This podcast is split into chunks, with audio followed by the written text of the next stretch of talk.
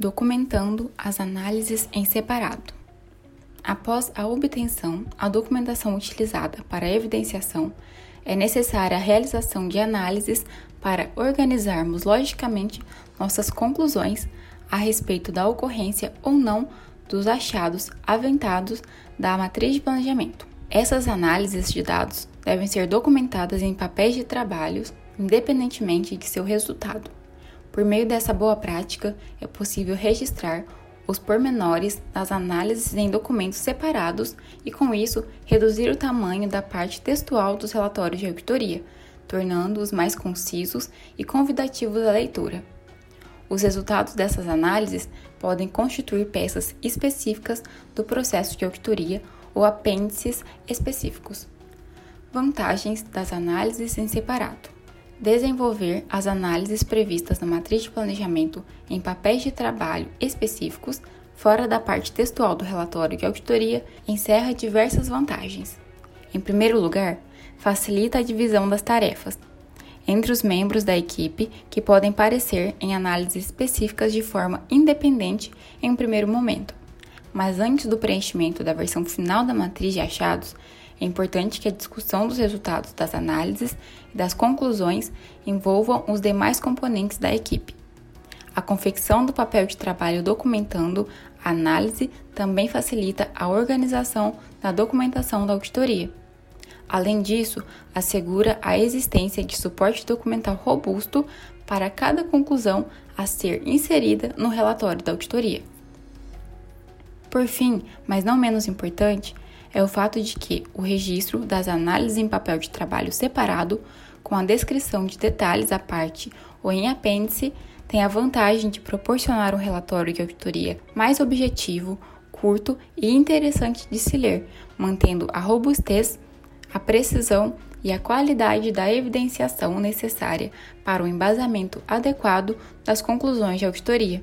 Para permitir que os leitores com interesse específico nas análises possam consultá-las, é recomendável registrá-las em sua versão integral ou em versão sintetizada, em apêndice ao relatório principal, que deve ser referenciada na parte textual que descreve os achados. Atributos dos papéis de trabalho. É importante que as análises em separado satisfaçam os atributos que se aplicam aos papéis de trabalho como um todo, por isso é pertinente descrevê-los. Abrangência. Em seu conjunto, devem contemplar todas as fases do processo de auditoria, desde o planejamento, passando pela execução, bem como as análises realizadas em cada uma dessas etapas e avançando até os relatórios. Dada a natureza intrínseca das análises em separado, naturalmente somente poderão satisfazer esse requisito somadas a papéis de trabalho complementares. Objetividade. Deve-se considerar apenas informações que guardem estreita relação com as questões de auditoria investigadas, devendo-se evitar a coleta indiscriminada de documentos e registros de informações sem relação com o que está sendo avaliado.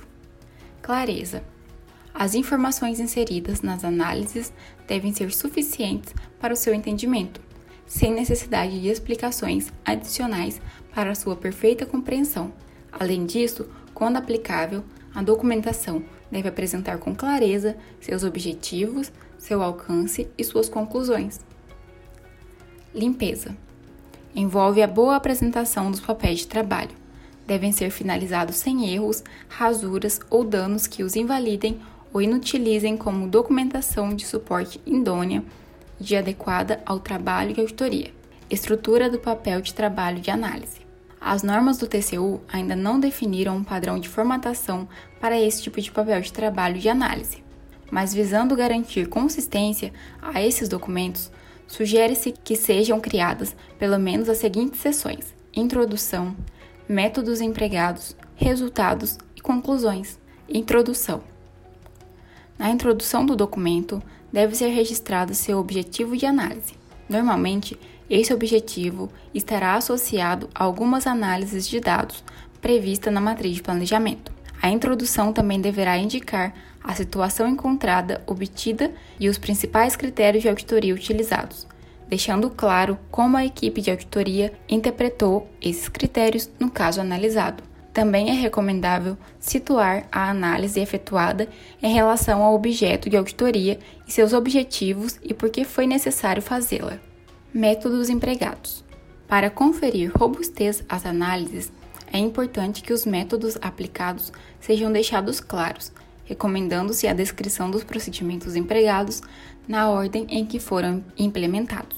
É importante ter em mente nem sempre o que foi planejado durante o planejamento do trabalho poderá ser aplicado integralmente.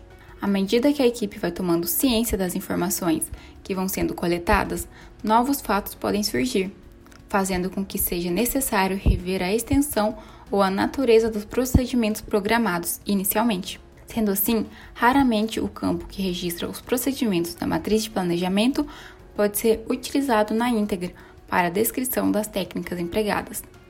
Levando isso em conta, é interessante que essa seção registre os ajustes que precisam ser adotados, suas motivações e sua influência nos resultados obtidos.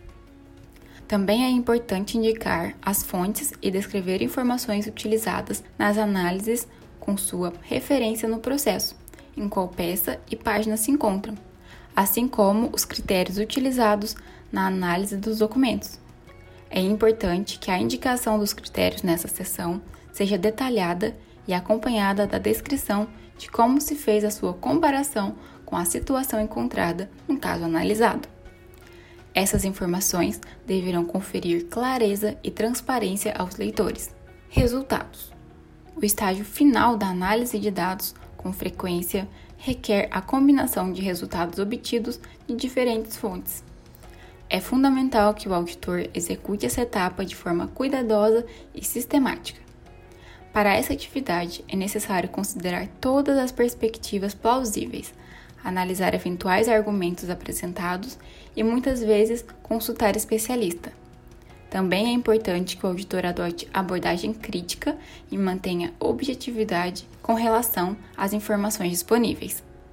Ao mesmo tempo, deve se manter receptivo e não deverá se fechar a ponto de vista diferente.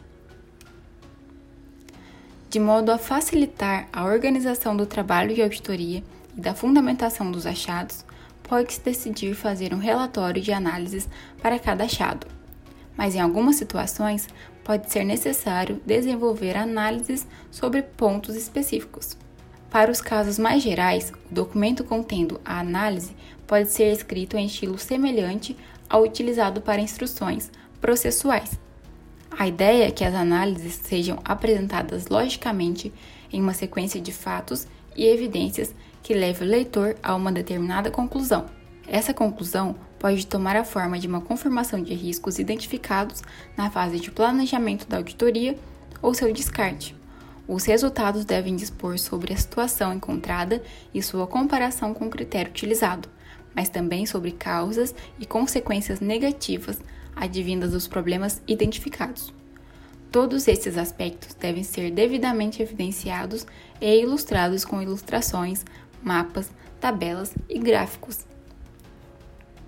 Conclusão: Na conclusão, a equipe deve se pronunciar de maneira clara e inequívoca sobre se a situação testada está aderente ou não aos critérios adotados e em que aspectos, e deve ser exaustiva no sentido de contemplar todos os aspectos materialmente relevantes para a questão estudada.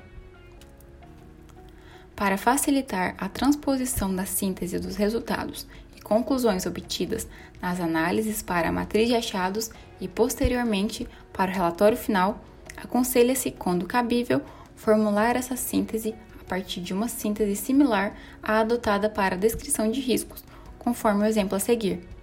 Devido a fonte barra vulnerabilidade, ocorreu situação em desconformidade com o critério adotado, o que levou à consequência negativa da situação em desconformidade com o critério adotado, impactando comprometimento do objetivo, dano econômico, dano social.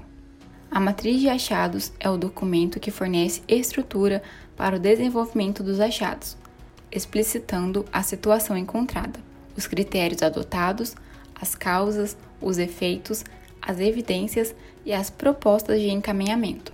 Mas esse assunto já é pauta para o nosso próximo curso. Esperamos que possamos nos encontrar brevemente por lá.